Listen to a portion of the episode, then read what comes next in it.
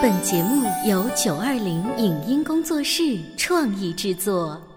《潮爸辣妈》节目版权归合肥市广播电视台所有，任何未经允许的传播行为均属违规。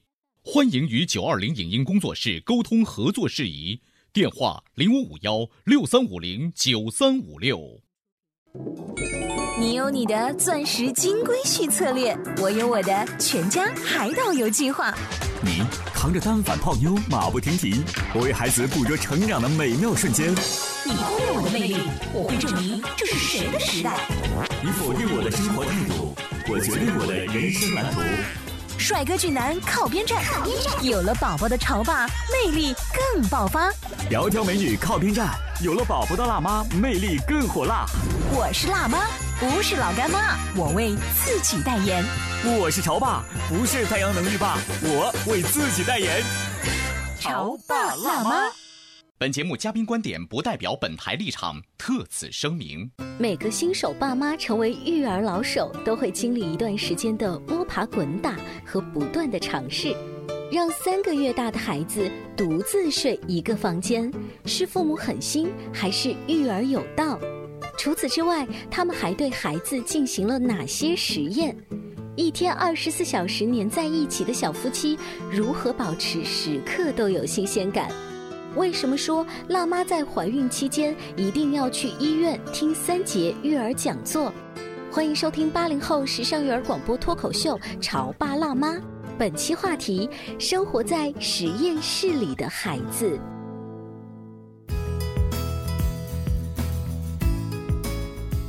欢迎收听八零后时尚育儿广播脱口秀《潮爸辣妈》，各位好，我是灵儿。大家好，我是小欧。今天直播间呢，为大家请来了一位很忙很忙的转妈，嗯，她自己呢也有一个微信公众号，就叫做“转妈很忙”，从百忙之中抽时间来到我们的直播间。转字 跟陀螺一样，对，所以转妈是一个在百忙之中抽出时间来到我们直播间。有请转妈，欢迎大家好，我是转妈。当然了，还有转转爸爸，欢迎你做客直播间。天，转转爸爸今天来，你知道你主要的工作是？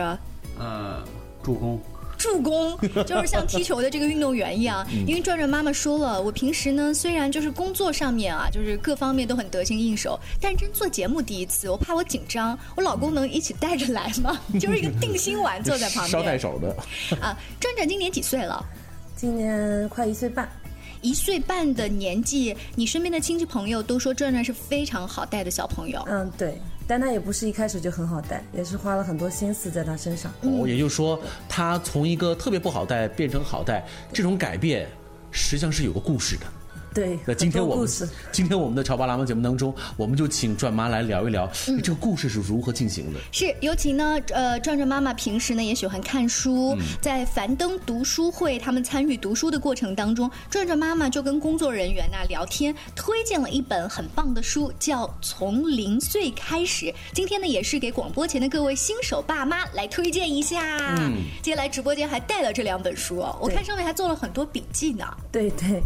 划重点，因为我是老师哦，你是老师，所以来跟我们说说这个当中哪些你是做了这个小折页的？嗯，有很多重点，但是不可能都说到。嗯，我们先来聊一聊吧，这样一个话题，就是你是怎么样的一个机会认识到这本书的？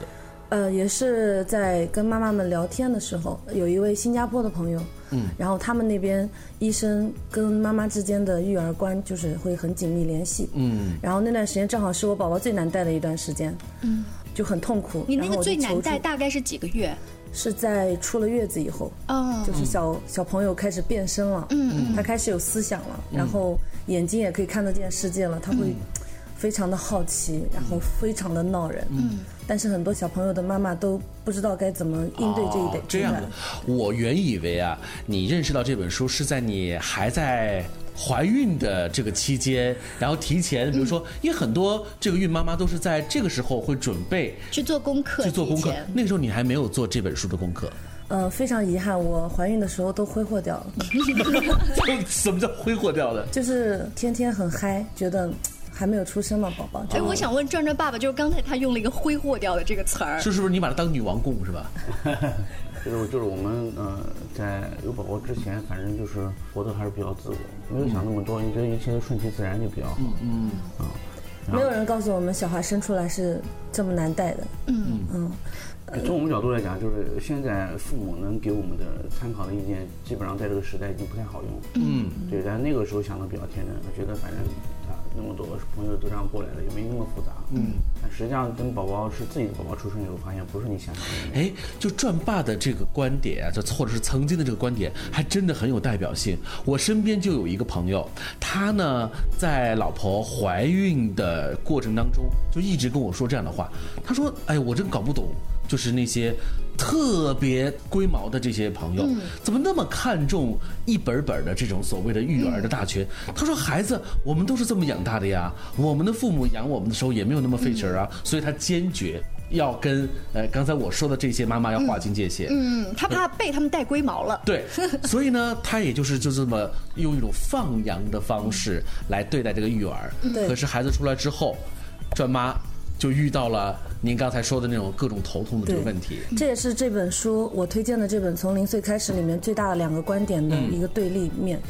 一个观点就认为孩子是要放羊式喂养，就是他哭就去抱，然后呢，嗯，他想吃奶就给他吃奶。有的妈妈甚至一天喂宝宝要吃上几十次奶。嗯。但是还有一种观点，就是我在坚持做的，就是科学育儿的一个观点，叫做父母引导式喂养。嗯。就是他这本书里面有三句非常重要的话，就是有三个原则。第一个原则就是由我们父母决定孩子什么时候睡觉，什么时候吃饭。由我们父母决定孩子什么时候起床，嗯，就是可能宝宝还在睡觉，但是我会把他弄起来，嗯，够狠啊，听起来很狠心，对这本书里头就是用这样的观点来告诉给他的读者是吗？呃，没有这么极端的语气，你总结的是吧？对，啊，嗯，还有一个观点就是，如果你的宝宝醒来的时候总是在哭，嗯，说明他一直没有睡饱，嗯，很相反的，就是我的宝宝转转他每觉虽然都是我去控制他几点睡觉几点起床。但他都是睡饱的情况下，可是你跟一个小婴儿说妈妈叫你睡觉了，他就乖乖睡吗？他可能还是想玩啊，想哭闹啊。对，这是这本书第一册带来的一个很大的观点，叫做。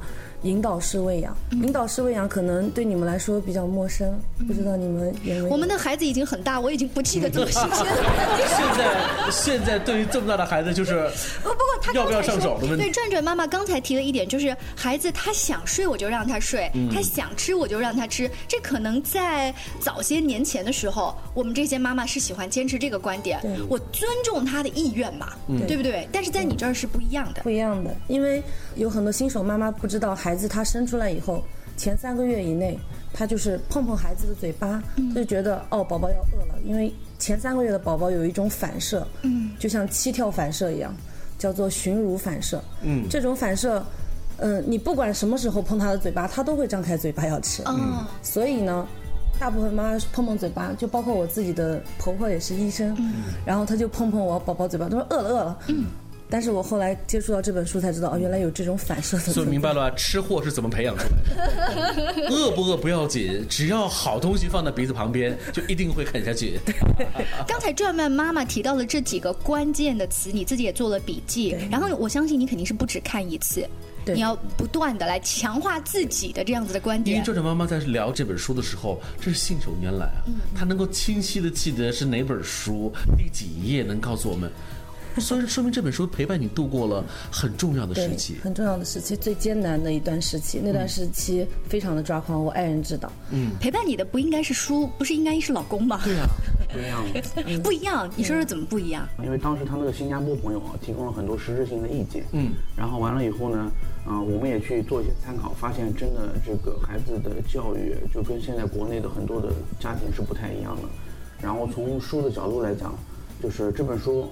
他看了很多遍，我们俩也讨论了很多次。嗯，因为很多的观点，只有当你自己有了孩子以后，你才能发现哦，不是你想象的那样。书本是不能完全是那一套的，很多东西要根据书本的情况，也要根据自己孩子的情况，然后做一些改变。所以在教育，现在还谈谈不到教育，在养育孩子的过程当中，我们坚持了很多自己的观点啊。其实我们蛮狠心的。就有一个还没说，我们宝宝大概从三个月不到的时候，已经一个人睡一个房间了。三个月不到，就一个人睡一个房间。对，是这本书给你的这个这么大的动力吗？呃，书是一方面，有很多综合的。然后当时就是其实很狠心，因为很多家长，包括我爸妈他们都没办法理解。嗯，是。然后我记得当时我们还看到一本书，哎，不记得叫什么名字，是是以色列的一个人写的，就是关于以色列怎么教育孩子。嗯，那以色列，因为它是个非常复杂的社会，因为妈妈必须要负责家里的大小事情，然后在犹太人的家里面，一个已婚的妇女她是要干很多事情的，包括接孩子啊、养孩子啊、接待亲友、交代孩子啊、喂养宝宝，全是一个人做，所以很多的这个是教育孩子的方式一定跟我们是大不相同的，而且大家都知道，呃，以色列的孩子都是非常优秀的，特别犹太人嘛，对吧？所以我们就非常好奇，也就研究了一下这个事情，后来发现，呃。第一个就是从孩子的睡眠上面，我们就向他们开始学习。嗯，然后这个时候在转转的这个身上运用的时候，也出现出现了一些问题。嗯，两个多月的时候放他一个人在房间，其实是蛮痛苦的。呃，当时我们用到了一个叫，哎，大家都知道摄像头嘛。嗯嗯，因为这个确实现在还是很好用的。嗯，这个是现在是养育孩子一个必须要用的道具。利器啊。对，所以我们当时用摄像头，然后就在外面观察，然后宝宝哭啊闹啊，我们也会有一个时间去控制和把握。嗯，但是就看你能不能忍住。啊，那个时间点只要一过了，你基本上孩子就就可以。你所说的时间点是呃第一天、第二天这种天数，还是他每一次哭的这种时长？都有，都有。啊，你们给自己的一个科学，就夫妻俩会不会说忍住？我今天看着你，就有有有有，这肯定会有，这肯定会有。你看刚才转转爸特别自信的，呃。语态跟我们聊了，回顾了一下他们对待孩子的那种态度，你会发现有一点很有意思现象，他们俩对待的这个他们自己的宝贝的孩子，更多的就像是两个科学家，在国家级实验室里头进行某种重大的科学实验，用一种科学的实验精神来看待育儿的这个问题，有一点像小欧这种形容。在你们看来对吗？呃，是这样的，因为我们两个可能是跟专业有关，嗯，我们是学音乐的，嗯，就是说还是蛮较真的，嗯，因为学音乐，学音乐不是应该很浪漫、很有自由发挥的这个感觉对，因为那个是你们看到舞台上，那个是表现，对，但实际上在舞台下的我们去，呃，练曲的练习啊，那个痛苦的过程，还有。它其实是要很仔细的，你每个音啊，嗯，然后每个音的处理啊，嗯，然后还有他的情绪，嗯，快慢，其实要很严谨的一件事。是啊，舞台上当然表现的是你自己的性格。所以为了你们自己坚持的这种科学喂养，你们把爷爷奶奶其实是挡在了门外，嗯，完全挡。你们跟老人怎么说？现在的，就是老人会说你们太狠心了，把我的这个宝贝放在这个小房间里面。嗯，怎么说呢？我们做这个事情当时得到很多人的反对，我以为会要痛苦很长时间，但是很惊喜的是，我第一天做这件事情的时候，呃，每天晚上夜里一开始只睡两个小时就要醒来喝奶要哭，后来当天晚上嗯就变成了七个小时第一觉，嗯，然后第二天晚上变成十个小时，嗯，到第三天的时候它是彻底效果的，非常快，而且这种效果在这个家人看来，哎，对，好像他们也会蛮放心的。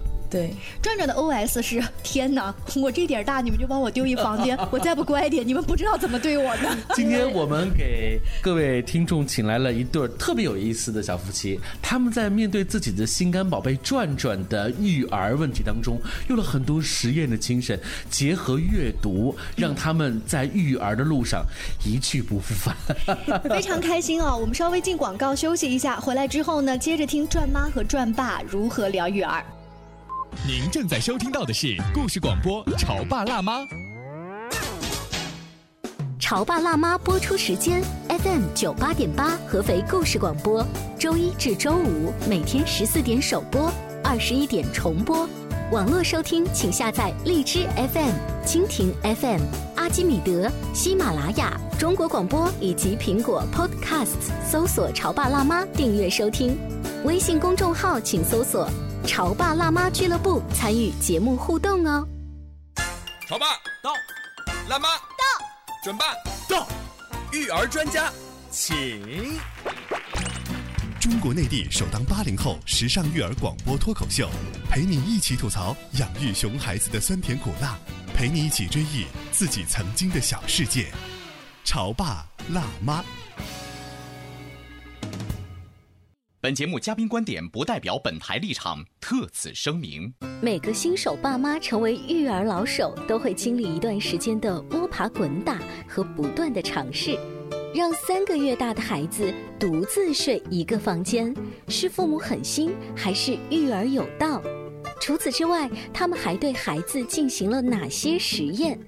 一天二十四小时黏在一起的小夫妻，如何保持时刻都有新鲜感？为什么说辣妈在怀孕期间一定要去医院听三节育儿讲座？欢迎收听八零后时尚育儿广播脱口秀《潮爸辣妈》，本期话题：生活在实验室里的孩子。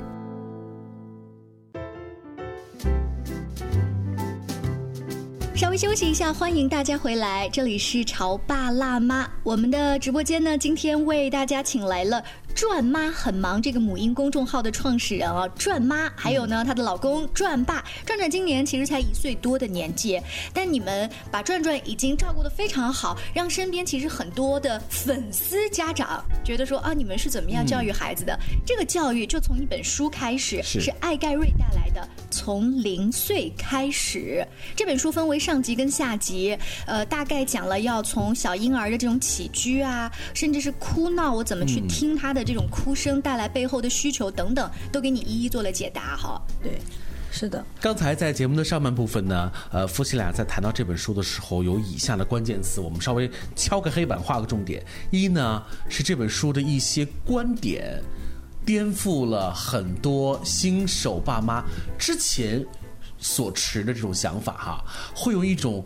控制和父母对于孩子的一种科学规划，这是一点，画了一个重点。第二点呢，老爸在整个育儿的过程当中是全身心的参与的，不仅妈妈看书，爸爸也看这本书，而且还讨论，还讨论。对，他俩不仅还讨论，还把孩子当做是重点实验对象，进行相关的复杂的科学实验。所以你们应该说是在对待孩子的态度和观点上。是完全一致的，对，是这样。可以这么说吗？他非常的支持我。嗯，这真的吗？刚才我发现犹豫了一下，就是妈妈本来对，就我我我是会支持他，但是肯定会有一些有一些我们会讨论的，嗯，不可能完全。我们给大家举个例子，就是妈妈她比较坚持的一些观点，在在你看来，咱们还值得讨论。结果在你们家真的开了一场家庭会议。嗯，很多啊，就比如我在做嗯这个引导式这个训练的时候。爸爸一开始是听不了宝宝哭的，他很抓狂，他在门口一直就是守着那个门缝，然后很崩溃，然后就试图阻止我很多次。哎，他现在这直播间挺坦然的呀，好像他看到了效果，因为他看到效果，因为你看我的呃公众号的名字，你也知道我是我们俩都非常的忙碌。嗯，这个引导式喂养给我们带来最大的好处就是我可以每一天。按课程表一样安排我的所有工作。嗯嗯，因为我平时除了这个带孩子，我还要上课。嗯，我们每天晚上还要演出。嗯嗯，我们还有很多在外面有很多演出。就是，所以我们可以计划性的做我们任何一件事情。基本上，虽然孩子一岁半，呃，然后到后面，其实我们一点都没有耽误自己的工作。嗯啊，而且都是做的还蛮有条理。哎，就这句话，就本身你知道吗？就会让所有人羡慕。他说：“刚才再重复一遍啊，说虽然孩子很小，一岁半，可是养孩子丝毫没有影响到他们的工作。对，当然也有广播前其他的父母有类似的观点，那是因为你的爸爸妈妈或者他的爸爸妈妈伸手在帮你们带，自然没有影响。但你们的话，其实父母介入的并没有那么多，嗯，并不多，嗯，基本没有。我觉得呃，有几点比较重要，我没有整理，我大概先想一下。第一个就是父母一定不能参与。”老人家不能参与，他可以协助。嗯啊，第二个就是夫妻两个人一定要同时参与。嗯嗯，绝对不是一个人带的事情。嗯，然后当你把这件事情全部整理好以后，第三个其实我觉得还是蛮重要一点，就是我们其实需要人帮助。嗯，但是。这个帮助就是协助嘛，嗯，就是他去完成我要去安排的事情，嗯，而且按照我们的一个课程表来做。他要去完成你们俩安排的事情，看这句话就很有意思，而不是说他要完成你们俩做不到的事儿。对，嗯，这句话本身就体现出。别人的协助是在你们的控制范围之内的，对，是在你们的这个设计好的这个蓝图当中的。对，这个设计师做了很多次实验的啊。呃，节目进行到这儿啊，广播前也有一些爸爸妈妈会吐槽，就是别人家的打省略号，嗯，别人家的转转。就是特别好带，他是一个天生就像天使一样的孩子，他好带，给你们全家面子。第二呢，就是别人家的婆婆，嗯，他他能给转妈面子。今天转爸也圈粉了，就是变成别人家的老公。我们呃之前也做过很多这个新手爸妈的这些话题哈，突出的一个问题就是。沟通，嗯，然后就是理解。为什么要说这两个词呢？就是有的时候爸爸并不完全理解一个新手奶妈她的这种艰苦，嗯，那种心路那种艰辛。为什么？因为爸爸很忙嘛，爸爸去哪儿了呢？所以很多时候，爸爸是无法能够体会到的。但今天在转爸身上却丝毫看不见，因为他俩是同一个战壕的战友。二十四四小时奶爸，可以说是你有任何的需求的同时，你是在谈恋爱的时候就发现了他当奶爸的这个特质，还是后期培养的呀？没有，我讲一下，因为我们从谈恋爱开始到现在，每天二十四小时在一起，嗯，就是七乘二十四小时在一起，每天啊，我们工作也在一起，嗯，这个也不能复制哈，这种经验不能。这个大部分的夫妻想说，你最好离我远一点。你所所以所以你丝毫没有油腻的感觉。没有啊，长得油腻了点。就是不同的场合，他的角色是不一样。是这样的话，你就会有一个不一样的感觉。啊，比如说，呃，你们在工作当中，你们是伙伴和协作关系，啊，然后在私下里呢，又是孩儿他妈，所以对你来讲，丝毫没有厌倦的感觉。没有，因为对，因为你没，我不会是拿同样一个角色去代入他。嗯，啊，这样的话，你做很多事情的话，就不会感觉到啊。嗯，这样你们的人生也会比较有趣。这个问题当我抛出来的时候呢，转妈本来想抢答，结果给爸爸把麦克风抢走了。所以你的观点是，嗯，就同意他。他一开始把大基调已经定好了，他就是一个新好男人，我感觉。对对，嗯。今天他特别崇拜的，他整个的身体语言是坐过来面向她老公，然后那个眼神当中都有冒桃心，你知道吗？呃，所以说妈妈在遇到困难的时候，爸爸同时是看在眼里的，也能够及时的去。跟上的，你们一一直是保持一种协同作战的这种模式来进行的哈。对，每个人有自己的强项。嗯，比如说他现在就是基本上在做一些辅食。嗯，那些宝宝一岁多，嗯，然后已经进入辅食，那早早就进入了。其实我们早就开始做这件事情了。嗯，但是辅食是一个漫长的过程。那对于吃货来讲，本身我们也是吃货，所以我们给自己的孩子基本上。吃到了所有他可以吃到的零食也好，嗯，然后比较精致的辅食也好。那在这个过程，爸爸是扮演一个什么样的角色呢？是吃。哎，对，失败了给爸爸吃。你去负责这个食材的这个挑选。对，大清早去帮我买菜，嗯，然后回来，然后我就做。做完以后，我要拍下来，拍成照片和视频发到公众号上，嗯，带着所有的妈妈去分享。你看到目前为止，他俩还在在实验室工作，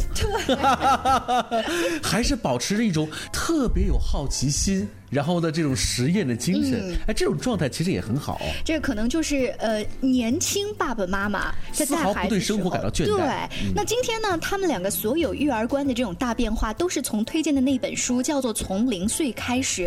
你们家书柜里关于育儿的书，相信应该不止只有这两本，对，还有很多哈。对，哎，为什么当初单是这一套吸引了你们，还拿来经常去反复读呢？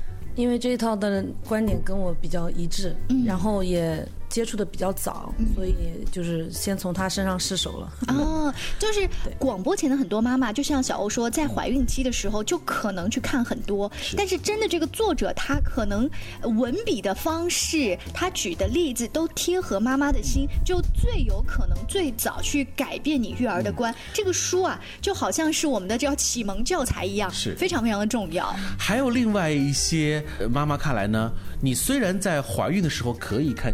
一些书，但毕竟那个时候你的怀中还没有孩子，就没有那种特别强烈的针对性，没有那种工具书的感觉。只有孩子生下来了，遇到了各种各样问题，你才突然发现啊。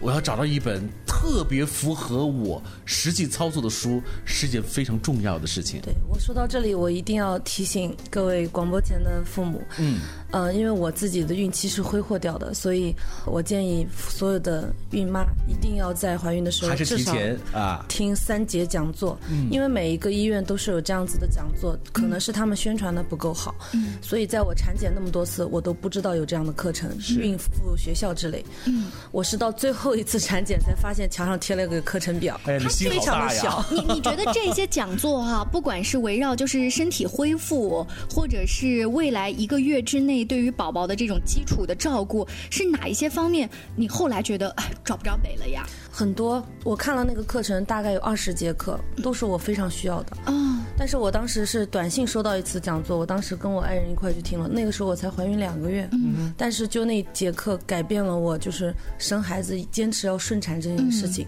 所以我相信每个孕妈。只要能听满三节讲座，嗯，一定会改变她的。嗯，那节讲座是，呃，在妇幼保健院听的。那个医生跟我们形象的说了为什么要顺产，为什么要坚持顺产。嗯，呃，做了一个很生动的一个比喻，说，嗯，宝宝在你肚子里的时候，你在用力的时候，生他的时候，并不是只有你在努力。